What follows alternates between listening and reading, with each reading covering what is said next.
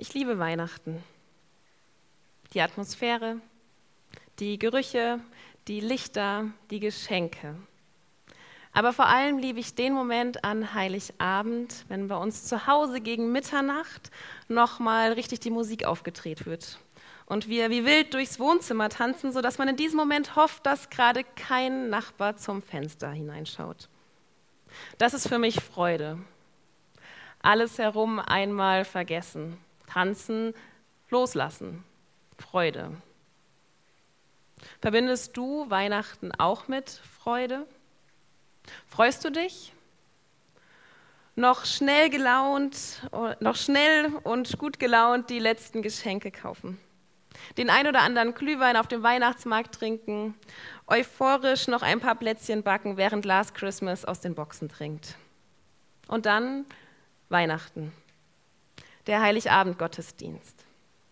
Eine stimmungsvolle Feier im vertrauten Kreis, der Höhepunkt im Kirchenjahr. In dieser Zeit erscheint das Christentum nicht als etwas Miesepetriges, sondern als etwas Gutgelauntes und Lebensbejahendes. Perspektivwechsel.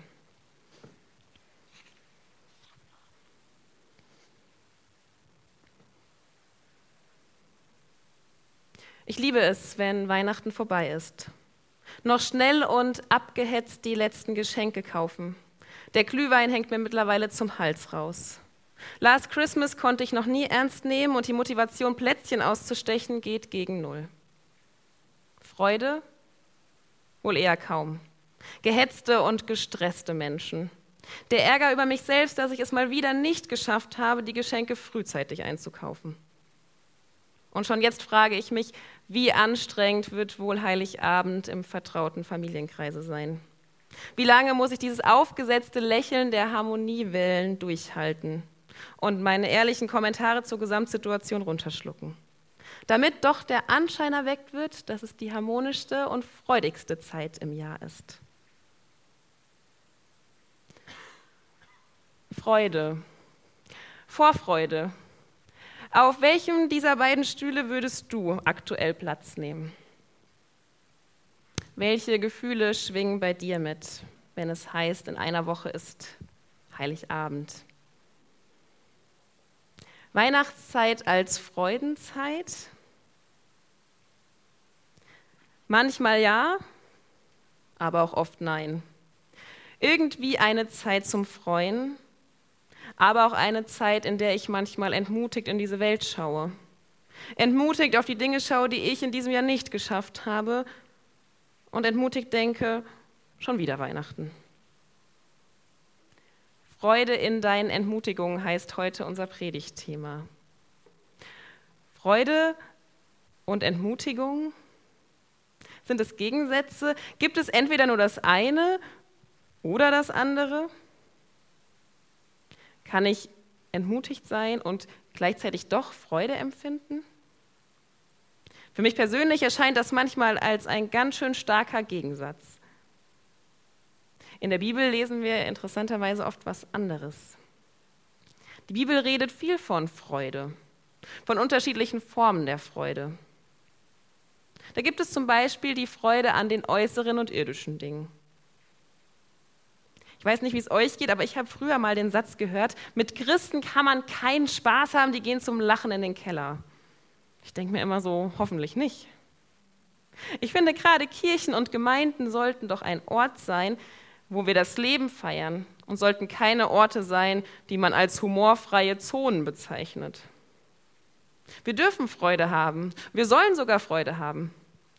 Die Bibel fordert uns regelrecht dazu auf, freut euch. Freut euch auch an äußeren Dingen, die es gibt. Ich freue mich, wenn ich morgens aufwache und nur einen Knopf drücken muss und mir dann der Kaffeeduft in die Nase steigt. Ich freue mich, wenn ich bis abends spät mit meiner besten Freundin telefonieren kann. Und tatsächlich freue ich mich immer noch wie ein kleines Kind, ähm, ein neues Adventskalendertürchen zu öffnen jeden Tag. Und tatsächlich fallen auch der Bibel viele Dinge ein, kleine und große, über die wir uns in dieser Welt freuen dürfen. Psalm 104 zum Beispiel redet von Gottes wunderbarer Welt. Es wird ein ganz, ganz großes Loblied darüber gesungen, wie toll Gott diese Erde geschaffen hat. Und wer hätte es gedacht? Vers 15, mein Lieblingsvers in diesem Psalm. Da heißt es, wie wunderbar ist diese Erde, die Brot hervorbringt und Wein, der das Menschenherz erfreut. Ja, die Bibel freut sich über Wein als Geschenk Gottes. Das Leben macht auch Spaß und wir dürfen es genießen. Uns über die großen und kleinen Dinge freuen, die wir hier haben. Über materielles, über Beziehungen, über irdische Dinge. Freut euch. Kannst du das in dieser Weihnachtszeit? Oder führen der Hektik und der persönliche Stress, die Bad News in den Nachrichten eher dazu, dass die Kleinigkeiten im Alltag nicht mehr so freudig erscheinen?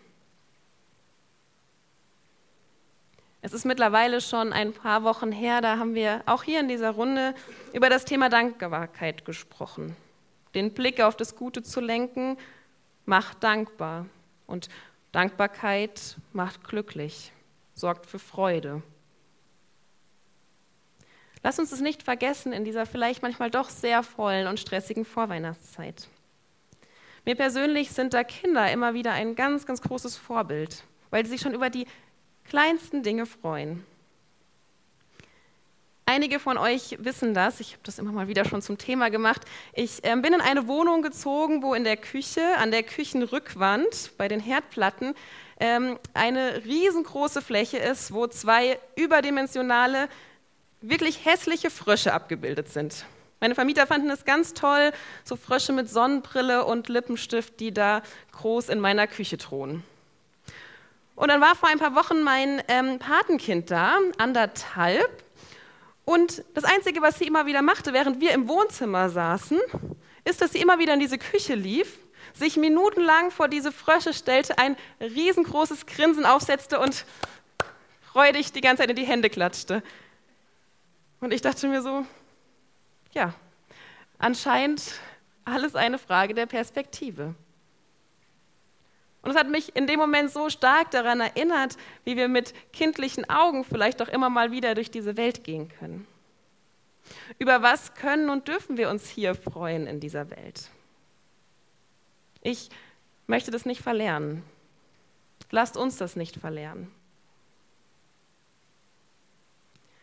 Und gleichzeitig habe ich gemerkt, als ich über dieses Thema heute nachgedacht habe, dass sich ja trotzdem die Frage stellt, ist das eine Freude, die mich so wirklich ausfüllt?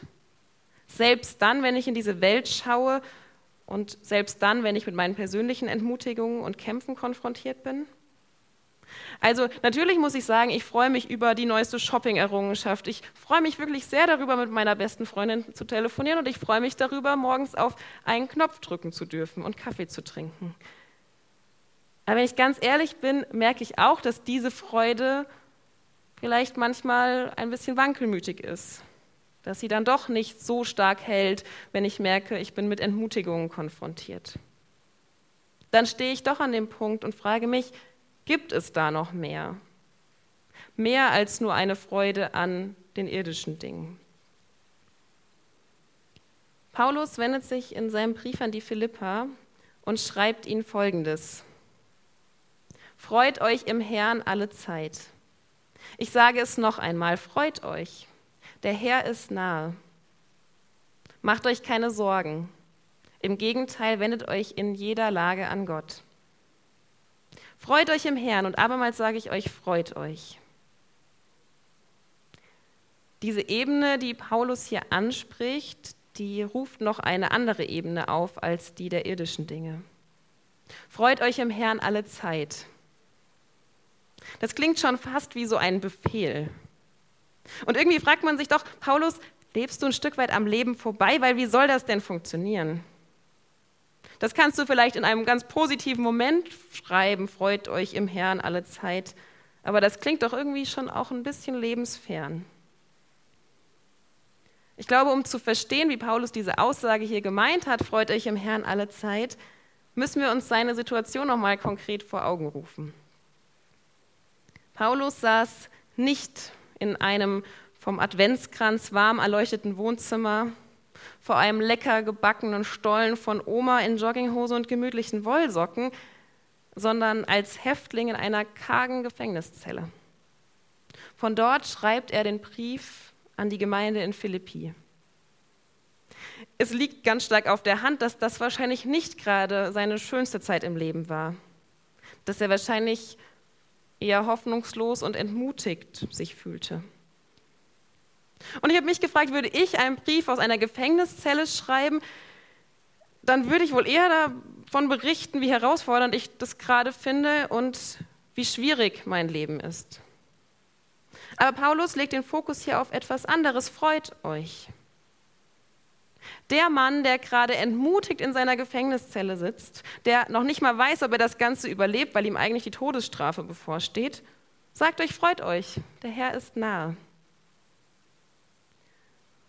Jetzt könnte man ja denken, das ist vielleicht so ein individuelles Einzelschicksal, aber interessanterweise ist er nicht der Einzige in der Bibel, der immer wieder in herausfordernden und ermutigten Situationen dazu aufruft, sich zu freuen. Auch Esra und Nehemia, das sind zwei Propheten aus dem Alten Testament, sagen dem Volk, das gerade sehr entmutigt ist, seid nicht bekümmert. Seid nicht bekümmert, denn die Freude am Herrn ist eure Stärke. Die Freude am Herrn ist eure Stärke. Ist es nicht komisch, in solchen Situationen von Freude zu sprechen? Im ersten Moment denke ich irgendwie so, ja, es ist komisch.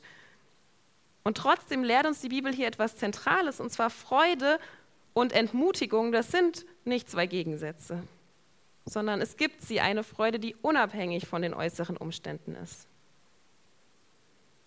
Natürlich könnte man jetzt irgendwie schnell denken, ja, was ist das denn für eine Freude? So eine Freude, Art Trostpflaster, ich setze mir jetzt ein Lächeln auf und verdränge das Schwierige. Und ich meine, da kann Weihnachten ja tatsächlich ein Paradebeispiel für sein. Verdrängen bei Kerzenschein und Plätzchen, kurze Zeit, eine heile Welt. Wenn das so wäre, dann hätten wir spätestens am 27. Dezember den Alltag wieder mit den täglich schlechten Nachrichten über Krieg, steigende Inflation, Klimakrise. Wenn die Freude so eine Form von Verdrängen ist, dann würde ich unser Glauben bestenfalls als ein Betäubungsmittel beschreiben. Christentum als Flucht aus der harten Wirklichkeit des Lebens. Aber ich glaube nicht, dass das die Freude ist, von der Paulus, Esra und Nehemia hier sprechen. Denn sie sind mit der harten Wirklichkeit des Lebens konfrontiert, mit den eigenen Entmutigungen und kommen trotzdem zu solch einer Aussage. Freude meint hier kein Verdrängen, keine Weltflucht und auch kein Trostpflaster, sondern mittendrin darf ich von etwas überzeugt sein und etwas empfinden, was eine andere Dimension hat. In meinen Ängsten, in meinen Entmutigungen, in meinen Kämpfen darf ich trotzdem Freude erleben. Keine aufgesetzte Freude, sondern etwas Echtes und Tiefes. Jemand hat das Ganze mal verglichen mit einer guten Regenkleidung. Ich finde das irgendwie ein ganz schönes Bild, weil ich habe mich letztens noch mit ein paar Leuten unterhalten, die braucht man ja hier in Osnabrück definitiv. Gute Regenkleidung. Freude, die richtig gut imprägniert ist. Eine Regenkleidung, die dem Wetter trotzt, an der der Regen so abperlt. Eine Freude, die schützt, stärkt und wärmt. Was ist es also für eine Freude, von der Paulus, Esra und Nehemia hier sprechen? Die Freude an Gott selbst. Die Freude am Herrn ist eure Stärke. Wie kann ich denn diese Freude erleben? So ist wie eine gute Regenkleidung. Ich persönlich glaube, ich kann mich nur über etwas freuen oder mich an jemandem freuen, wenn ich ihn oder sie kenne. Und ich glaube, genau das ist Weihnachten, eine Einladung zum Kennenlernen, zur Begegnung. Ein Gott, der sich begegnen lässt auf Augenhöhe. Wir feiern als Christen und Christinnen Weihnacht, an Weihnachten, dass Jesus Mensch geworden ist. Menschsein bedeutet verletzlich sein. Menschsein bedeutet mit der ganzen Bandbreite an Emotionen konfrontiert zu sein. Mit den Guten und den Schlechten. Menschsein bedeutet greifbar zu sein und nahbar zu sein. Ganz Mensch und gleichzeitig ganz Gott. Das ist die freudige Botschaft an Weihnachten. Der menschenfreundliche Gott begegnet dir und mir auf Augenhöhe, kommt mitten hinein in Unsicherheit, in Entmutigung, in meine Kämpfe. Und er bringt Frieden und Freude. Die Geschichte des Evangeliums, die beginnt und endet mit der Freude. Die Hirten auf dem Feld erfahren von der Geburt Jesu. Und sie sind von Freude regelrecht überwältigt. Die Frauen am Grab nach dem Tod Jesu berichten von der Begegnung mit dem Auferstandenen voll Ehrfurcht und Freude. Und auch Gott selbst ist ein Gott der Freude. Ich weiß nicht, wie du dir Gott vorstellst, aber Gott ist kein unbeteiligtes Wesen, was irgendwo da oben schwebt und griesgrämig auf uns herabschaut mit einem erhobenen Zeigefinger, sondern Gott ist ein Gott, der sich freut über seine Schöpfung, über den Menschen, über Beziehungen. Das ist Evangelium, das ist eine Freudenbotschaft. Wie können wir dieser Freude die Tür öffnen? Paulus, Nehemia und Esra sprechen hier im Imperativ. Freut euch, seid nicht bekümmert. Und ja, Freude lässt sich nicht befehlen, das geht auch nicht auf Knopfdruck. Aber ich bin meinen Entmutigungen auch nicht ausgeliefert. Ich kann die Regenkleidung anziehen. Ich kann der Freude die Tür öffnen und sagen, mach es dir bequem auf dem Sofa. Ich gebe dir Raum in meinem Leben. Nicht als Verdrängungsmechanismus, sondern als Perspektivwechsel. Freude als Perspektivwechsel. Und damit sind wir wieder am Anfang der Predigt, hier auf dem Sessel. Erinnert ihr euch noch? Ich liebe Weihnachten. Die Atmosphäre, die Gerüche, die Lichter, die Geschenke, aber vor allem liebe ich es, wenn an Heiligabend gegen Mitternacht nochmal richtig laut die Musik aufgedreht wird und wir wie wild durchs Wohnzimmer umhertanzen. Und wir hoffen, dass in diesem Moment gerade kein Nachbar durchs Fenster schaut. Das ist Freude. Drumherum nochmal alles vergessen. Tanzen, loslassen, Freude. Ja, genau das ist für mich Freude. Aber vielleicht bekomme ich eine Ahnung davon, dass Freude noch viel mehr ist. Dass sie da ist, auch wenn ich in den nächsten Tagen in Panik verfalle, weil ich noch nicht alle Weihnachtsgeschenke habe. Dass sie da ist, auch wenn ich entmutigt bin, weil in mir und um mich herum gerade Chaos herrscht.